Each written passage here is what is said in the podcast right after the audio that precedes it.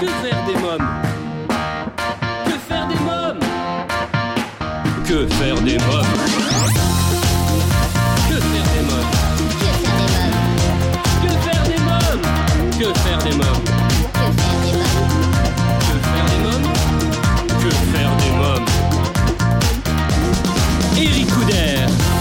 Bonjour à tous, bienvenue, c'est Eric Couder. Des invités, des actualités, des sorties pour la famille et c'est absolument tout ce que vous pouvez retrouver chaque semaine à la radio et en podcast en écoutant Que faire des mômes. En tout cas, je suis ravi d'attaquer ce mois de février avec vous, chers auditeurs. Vous êtes de plus en plus nombreux à nous écouter et c'est un réel plaisir de vous retrouver chaque semaine. L'actualité est plutôt pesante, alors j'essaie avec mon équipe de saupoudrer tout ça, de tout ce qui nous manque depuis des mois. La culture. La machine est à l'arrêt pas morte, juste à l'arrêt. Et personne ne peut dire avec certitude quand tout redémarrera et si tout redémarrera comme avant. À mon avis, il va falloir profiter de ce temps pour repenser certaines choses. Du théâtre en streaming, du cinéma via nos box télé, des visites virtuelles de monuments ou d'expositions. Vous avez des idées? Alors n'hésitez pas à venir partager ces idées sur la page Facebook de l'émission. Une émission où nous allons parler de projets de naissance puisque dans quelques instants, je recevrai Célia Levavasseur, pédiatre et présidente de l'association pour la bientraitance obstétricale pour nous présenter euh, son site euh, monprojetdenaissance.fr. Euh, Depuis quelques mois maintenant, je vous propose une rubrique jeu, rubrique qui m'est préparée avec passion par Michel qui teste les jeux pour que faire des mômes et aujourd'hui, coup de projecteur sur le jeu The Mind. Que faire des mômes? The Mind est un jeu de société de la marque Doya, un jeu pour les enfants à partir de 8 ans. Le principe du jeu est simple, comment coopérer quand on ne peut communiquer d'aucune manière? Dans le jeu The Ming, euh, bien les cartes doivent être posées en ordre croissant sur la table. Si vous pensez avoir la carte la plus petite, alors vous la posez et ainsi de suite sans se parler. Cela vous semble impossible et pourtant, les règles de The Ming sont donc simples, mais votre mission ne l'est pas. Est-ce de la télépathie ou un tour de magie? Prêt à participer à cet incroyable défi Eh bien, voici l'avis de Que faire des mômes sur le jeu The Ming. The Ming est un excellent jeu d'ambiance pour jouer en famille, pour passer des moments de fou rire garantis. The Ming est une vraie expérience, une expérience de coordination de groupe, voire de télépathie. Alors, tentez l'aventure avec The Ming. Dans quelques instants, je recevrai Célia Levavasseur, pédiatre et présidente de l'association pour la bientraitance obstétricale pour son site monprojetdenaissance.fr. Mais d'abord, voici votre rubrique film. Que faire des Cette semaine, je vous parle du long métrage d'animation Dragon 2 de la Fox sorti en 2014 et désormais disponible sur la plateforme de streaming Netflix. Tandis qu'Astrid Rustic et le reste de la bande se défient durant des courses sportives de dragons, notre duo parcourt les cieux à la découverte de territoires inconnus et de nouveaux mondes. Au cours de l'une de leurs aventures, ils découvrent une grotte secrète qui abrite des centaines de dragons sauvages. Les deux amis se retrouvent alors au centre d'une lutte visant à maintenir la paix. Harold et Cromou vont se battre pour défendre leurs valeurs et préserver le destin des hommes et des dragons. Je vous propose de découvrir la bande-annonce. Faut vraiment qu'on travaille sur ton vol plané en solo, mon grand. Croque-mou. Eh ben, bébé boud Alors tiens, prends ça Alors, on fait moi le malin Ouais, c'est ça, tu ferais jamais de mal à un Ah Oh, oh, oh. Ça, c'est Burke. Ici, la vie est géniale. Avant, les dragons nous posaient quelques petits problèmes. Mais aujourd'hui, ils sont venus vivre avec nous. Je t'ai dit à quel point t'es belle aujourd'hui Non, c'est vrai Et depuis que les vikings chevauchent des dragons, le monde est devenu encore plus vaste. C'est trop génial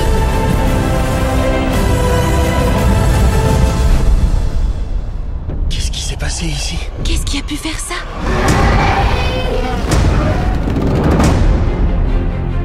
Tu crois tout savoir sur les dragons, je parie. Voilà un aperçu de ce que tu ne sais pas. Je vous connais, vous? Non. Tu n'étais encore qu'un bébé. Mais une mère n'oublie jamais. Découvrez ou redécouvrez le film d'animation Dragon 2 à partir de 8 ans sur Netflix.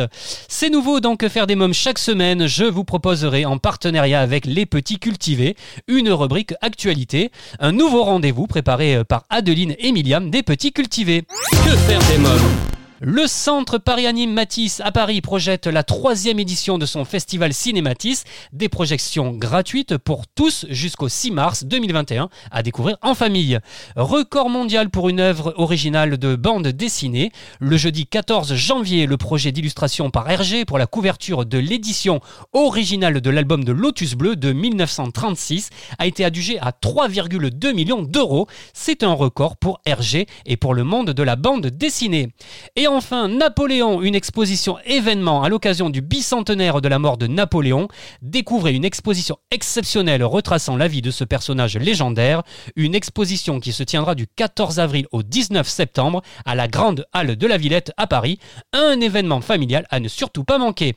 C'était votre rubrique euh, Actualité préparée par Radeline et Miliane. Euh, Retrouvez l'actualité des petits cultivés sur www.lespetitscultivés.com ou sur Instagram des idées de lecture et de sorties culturelles pour se cultiver tout en s'amusant.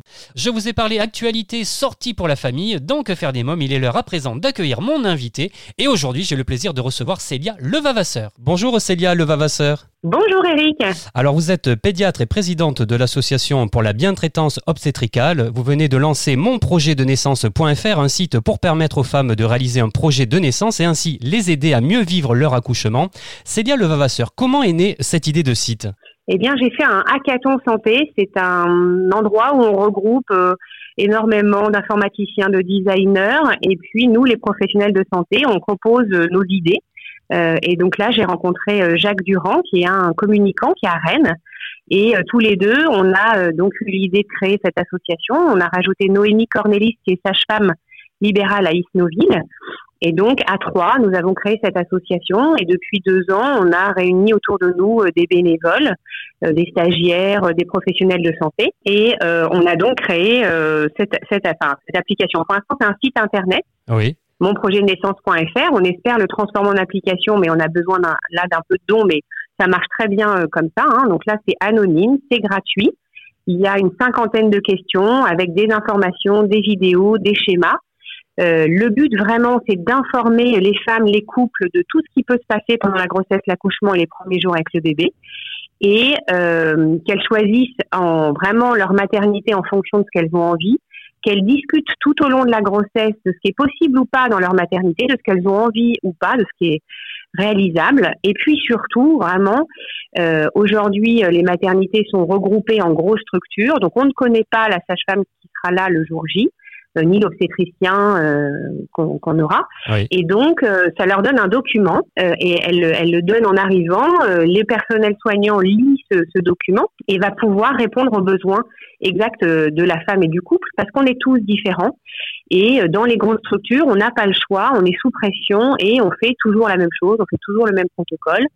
On fait, nous les soignants, ce qu'on aurait aimé qu'on nous fasse mais ça ne convient pas à tout le monde. On est tous différents, donc euh, euh, il y a 50 questions. Mais par exemple, est-ce que vous voulez être encouragé euh, énergiquement euh, ou euh, calmement? Moi, par exemple, quand je fais euh, un raid ou, ou du sport euh, intense, euh, bah, je préfère qu'on me demande comment ça va plutôt qu'on me crie dessus. Mais on est Oui. tous différents. Bien sûr. Il y a des gens qui préfèrent ouais ouais vas-y. Donc il n'y a aucun problème. Et le but c'est d'exprimer ça. Et au moment où on est en train d'accoucher, on a les contractions, on a les hormones, c'est plus le moment où on est capable de dire ce qu'on a envie ou ce qu'on n'a pas envie. Euh, donc vraiment, le but c'est de mieux communiquer pour éviter les violences obstétricales qui sont faites parce que, euh, alors je répète, le personnel est maltraité par l'institution et donc ils deviennent maltraitants euh, malgré eux.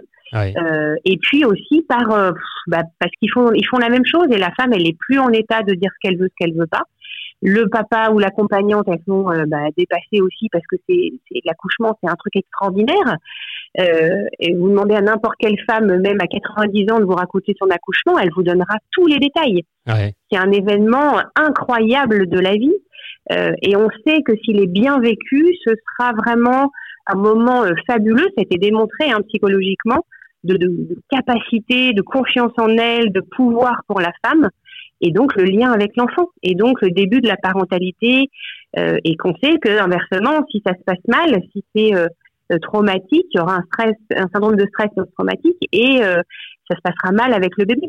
Donc vraiment, c'est euh, très très important que ce moment se passe bien. Et pour que ça se passe bien, eh bien, il faut que les femmes soient mieux informées et qu'elles osent dire ce qu'elles ont envie et ce qu'elles n'ont pas envie. Alors, ceci est réalisé euh, par des soignants et bénévoles. Comment permet-il aux femmes préparant leur accouchement d'être mieux organisées, mieux informées, euh, plus sereines pour la naissance de leur bébé et mieux à même de communiquer leurs souhaits aux soignants? Alors, vraiment, elles vont déjà être très informées. On a fait beaucoup de vidéos. Alors, il y en a même qui sont sur la petite enfance, qui n'ont rien à voir avec mon projet de naissance, mais euh, on est dépassé par notre succès. On a des demandes d'internautes, donc elles vont être vraiment mieux informées. Surtout en ce moment avec le, on dit plus confinement, c'est un Ouais. demi-confinement, on ne sait plus comment on dit les choses, mais elles ont moins accès aux informations, moins accès aux préparations à la naissance. Euh, et donc, bah, quelqu'un qui n'est pas informé ou moins bien informé, bah, ça va mal se passer le jour J. Par exemple, euh, est-ce que le papa peut être là à la césarienne euh, au bloc opératoire? Dans certaines maternités, oui, dans certaines, non. Donc, elles se préparent en discutant. Donc, nous, il y a la question. Elles vont demander à l'équipe. L'équipe va leur dire, ben non, nous, dans notre maternité, c'est non. Ou oui, dans notre maternité, on accepte les papas. Et elles se préparent. Ce qui se passe mal, c'est quand on n'est pas préparé, quand on n'est pas assez informé et qu'on subit les choses et que ça devient un trauma.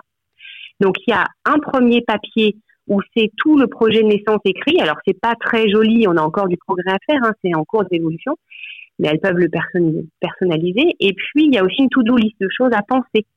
Parce que c'est pareil, avec toutes les émotions, euh, eh ben, le jour J, on prend la checklist et est-ce qu'on a pris tout ce qu'il fallait prendre Et donc, vraiment, euh, les usagers, il faut dire le mot, les patients, les patientes, et ils ont des droits à l'hôpital.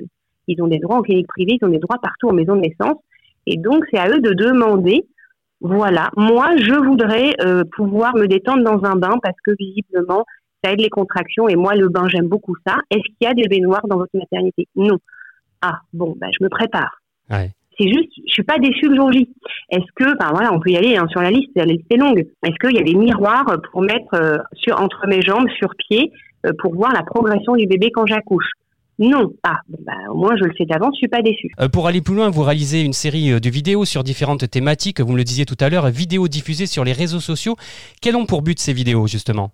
Alors, c'est, ça a été vraiment les vidéos, je les ai fait au moment du confinement. C'est-à-dire que le premier confinement au mois de mars, euh, vraiment, euh, c'était terrible parce que là, tout le monde était isolé. euh, les, les professionnels de santé, on n'a pas eu le droit de consulter. On a eu le droit de faire que les choses urgentes. Et un bébé qui pleure, bah, c'est pas considéré euh, malheureusement comme quelque chose d'urgent, alors que vraiment euh, les les quatre premiers mois, un bébé, c'est vraiment fatigant, c'est difficile, ça demande à être tout le temps dans les bras. Euh, les parents sont, euh, en plus, étaient donc isolés en confinement. Il n'y avait pas euh, toute la famille. Il faut un village hein, pour élever un enfant. Ils se sont retrouvés tout seuls. Ouais. Et donc vraiment, j'étais, voilà, j'avais des mails de patientes et vraiment, je me suis dit, mais c'est pas possible, on peut pas les laisser comme ça. Et donc, euh, ça a été des vidéos sur les premiers jours avec le bébé. Et puis là, j'ai, on a des demandes en fait. Je réponds aux demandes. Euh, donc de comment on fait avec un enfant, donc ça devient un des enfants un peu plus grands. Il y a tellement d'idées reçues de il faut pas le prendre dans les bras sinon il va être capricieux. Alors non, un bébé ça doit être dans les bras et non un enfant ne fait pas un caprice. S'il pleure ou s'il fait une colère, c'est qu'il y a une raison.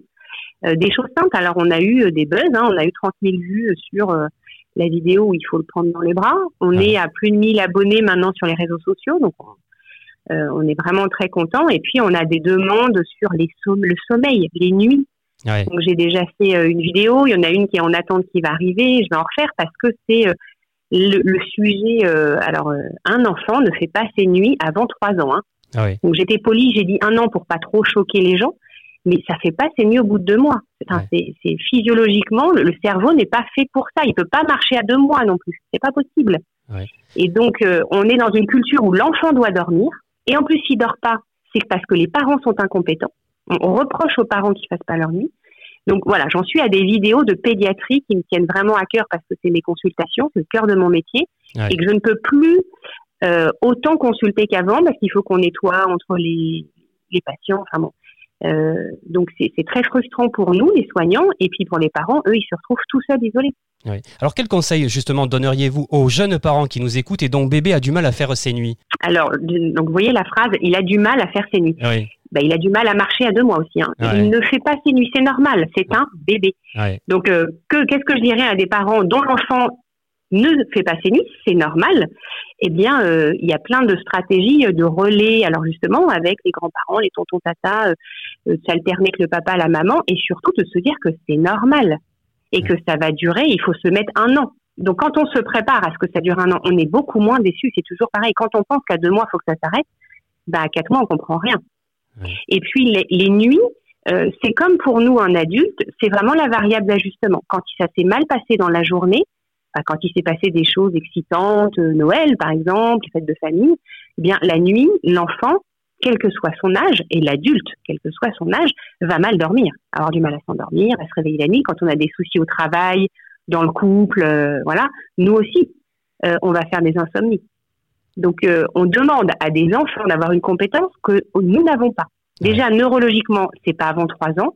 Et même ensuite, ben, c'est normal que l'entrée à l'école, il se réveille la nuit. C'est normal que quand il y a sa meilleure amie qui dit ah, t'es plus ma copine, eh ben, euh, il y, ait des problèmes la nuit. C'est la variable d'ajustement la nuit. Oui. Mais non, mais il y a des centres des troubles du sommeil euh, partout en France pour les adultes. Les Français sont les plus grands consommateurs de somnifères euh, du monde.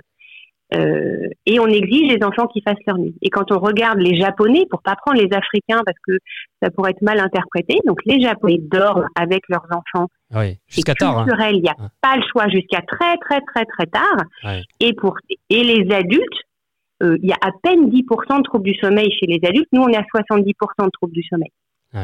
Donc comme quoi de dormir sécurisé avec son parent ou avec une veilleuse ou avec un poisson rouge ou avec n'importe quelle stratégie, eh bien, ça donne la sécurité pour tout le sommeil de toute la vie de cette personne.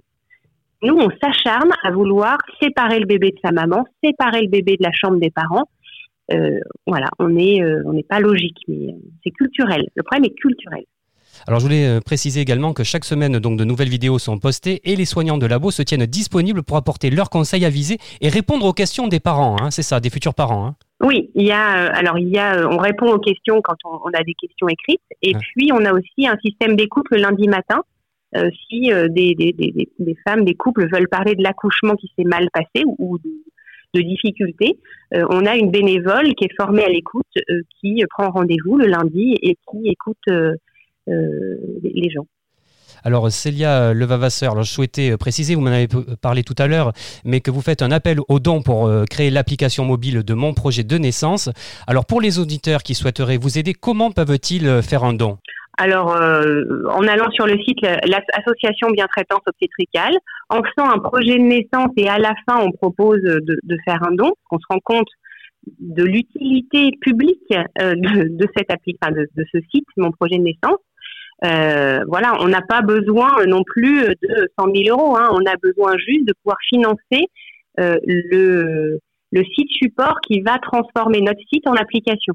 Donc c'est pas des sommes. On a demandé 6 000 euros. Hein. On n'est pas euh, gourmand hein, du tout. Tout est bénévole. Là, c'est vraiment pour payer tout ce qui est informatique en fait. Très bien. Alors, Célia Levavasseur, je rappelle que vous êtes pédiatre et présidente de l'Association pour la bientraitance obstétricale. Et si je vous ai reçu aujourd'hui, c'est pour votre site monprojetdenaissance.fr, un site qui permet aux femmes de réaliser un projet de naissance et ainsi les aider à mieux vivre leur accouchement. Merci euh, Célia Levavasseur, merci beaucoup. Merci beaucoup. Qu'est-ce qu'on est bien chez soi, dans sa voiture, à la campagne, au bout du monde, connecté et abonné au podcast de Que faire des mômes. Mais malheureusement, tout a une fin. Alors, avant de nous quitter, je vous propose de découvrir ma sélection livre de la semaine. Que faire des mômes dans la bibliothèque de Que faire des mômes, j'ai mis en évidence cette semaine le livre Même pas peur. Un virus, qu'est-ce que c'est? Comment se transmet-il à travers le monde? Est-il méchant? Que faire pour ne pas tomber malade? Dans la rue, à la télévision, à l'école, vos enfants comme Zoé, héroïne de ce très joli livre, voient et entendent beaucoup de choses qu'ils ne saisissent pas. Alors, ils posent plein de questions. Alors ce qui est super avec ce livre, c'est qu'en plus d'y trouver des réponses simples à hauteur d'enfant, c'est qu'il est enrichi de très jolies illustrations et de volets qui expliquent avec sérénité la présence des virus dans la vie des enfants et les rassurent pour mieux y faire face. Bref, voilà un livre que je vais garder précieusement pour le donner à ma petite nièce Erika qui commence à lire. Même pas peur, un livre disponible aux éditions 4 fleuves. Puisqu'on parle de virus, je vous conseille pour vous chers parents et adultes qui nous écoutez, le livre Face au virus bactéries Booster votre immunité.